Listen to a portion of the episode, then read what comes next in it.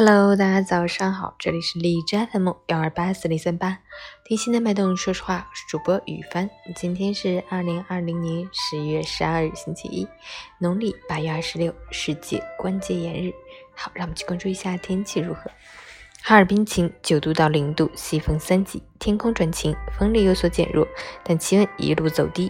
白天温度尚可，夜间开始气温骤降，最低温度将以达冰点，而且还会维持几天。秋衣秋裤一定要穿好，必要时穿件棉衣也未尝不可，谨防伤风感冒。截至凌晨五时，海市的 AQI 指数为二十五，PM 二点五为十，空气质量优。人分享：有多少人一面羡慕别人，却一面放纵自己？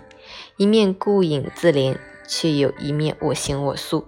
每天睡到日上三竿，无聊的刷着手机，不梳不洗，房间乱成一团。